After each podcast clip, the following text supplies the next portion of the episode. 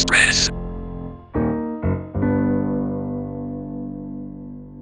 Rosetta und Philae berichten von 67P Churyumov-Gerasimenko. Missionsverlängerung für Rosetta bis September 2016.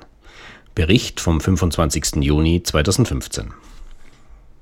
Ursprünglich war von der ESA vorgesehen, dass die Raumsonde Rosetta die Untersuchung des Kometen 67P lediglich bis Ende Dezember 2015 fortsetzen soll. Aufgrund der Vielzahl der bisher erzielten wissenschaftlichen Ergebnisse und des guten Allgemeinzustandes der Raumsonde wurde jedoch bereits seit längerem allgemein davon ausgegangen, dass die Mission wohl verlängert wird. Dies wurde jetzt auch offiziell bestätigt. Am 23. Juni gab die ESA bekannt, dass das Science Program Committee der Europäischen Weltraumagentur die formelle Zustimmung zu einer Verlängerung der Mission um weitere neun Monate erteilt hat. Die Fortsetzung der Untersuchungen des Kometen in den zwölf Monaten nach dessen Perihel-Passage wird den Wissenschaftlern ein vollständigeres Bild von der zu- und abnehmenden Kometenaktivität im Verlauf seines Orbits vermitteln, so die wissenschaftliche Begründung dieser Missionsverlängerung bis zum September 2016. Das sind fantastische Neuigkeiten für die Wissenschaft, so Matt Taylor. Wir werden in der Lage sein, die abnehmende Aktivität des Kometen zu beobachten, während er sich wieder von der Sonne entfernt.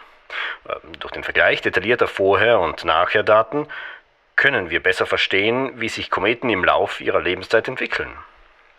Wenn die Kometenaktivität nach dem Perihel wieder abnimmt, sollte es möglich sein, den Orbiter wieder deutlich näher an den Kometenkern zu manövrieren und so die Veränderungen der Kometeneigenschaften während und unmittelbar nach dessen kurzen Sommers genau zu untersuchen. Die zusätzlichen Beobachtungsdaten, welche Rosetta in diesem Zeitraum sammeln wird, können zudem auch einen weiteren Kontext für ergänzende erdbasierte Beobachtungen des Kometen 67P bilden. Aktuell befindet sich der Komet von der Erde aus betrachtet nahe der Sonne, wodurch sich erdbasierte Beobachtungen derzeit überaus schwierig gestalten. Wo befindet sich Philae?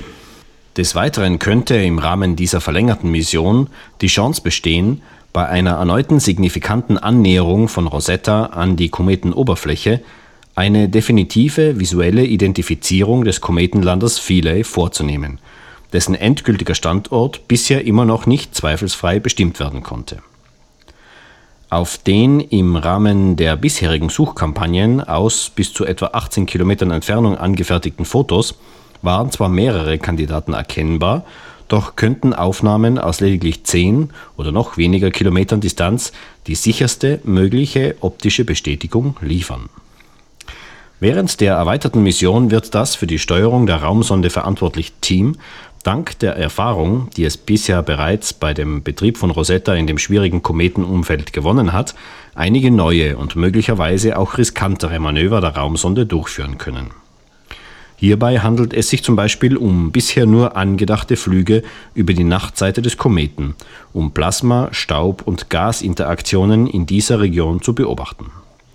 Des Weiteren könnten im Rahmen dieser Manöver Proben des Kometenstaubs gesammelt werden, welcher in Form von Jets von der Kometenoberfläche entweicht und in der unmittelbaren Nähe des Kerns von Rosetta direkt untersucht werden könnte. Definitives Missionsende. Aber irgendwann einmal gehen auch selbst die erfolgreichsten Weltraummissionen ihrem Ende entgegen. Im Fall der Rosetta-Mission ist dies absehbare Ende dadurch bedingt, dass sich der Komet 67P bereits bald wieder von der Sonne entfernen und erneut in die Tiefen des Sonnensystems entschwinden wird. Dies hat zur Folge, dass die ausschließlich mit Sonnenenergie betriebene Raumsonde ab dem September 2016 nicht mehr genügend Sonnenlicht empfangen wird, um auch weiterhin effizient und kontinuierlich arbeiten zu können. Dies entspricht in etwa der Situation vom Juni 2011, als Rosetta für 31 Monate in einen Winterschlaf versetzt wurde, während sie die längste Etappe ihrer Reise in Richtung des Jupiter-Orbits zurücklegte. Neben dem dann gegebenen Energiemangel kommt erschwerend hinzu, dass sich Rosetta und der Komet 67P ab dem Oktober 2016 von der Erde aus betrachtet wieder in der unmittelbaren Nähe der Sonne befinden werden. Eine Konstellation, welche den Betrieb der Raumsonde sehr kompliziert. Da Rosetta bis dahin zudem auch den für weitere Bahnkorrekturmanöver benötigten Treibstoff aufgebraucht haben wird, ist es auch nicht sinnvoll, die Raumsonde in einen erneuten Hibernationsmodus zu versetzen. Stattdessen gehen die derzeitigen Überlegungen dahin, dass Rosetta die Mission auf der Oberfläche des Kometen 67P beenden soll. Sofern dieses angestrebte Szenario in die Praxis umsetzbar sein sollte, würde die Raumsonde über einen Zeitraum von etwa drei Monaten einen spiralförmig verlaufenden Sinkflug durchführen und schließlich auf der Oberfläche von 67P aufsetzen. Die an der Mission beteiligten Wissenschaftler erwarten, dass Rosetta in diesem Zeitraum die wissenschaftlichen Untersuchungen fortsetzen kann. Eventuell wäre es so möglich, einzigartige Daten aus bisher nie erreichter Nähe zu gewinnen.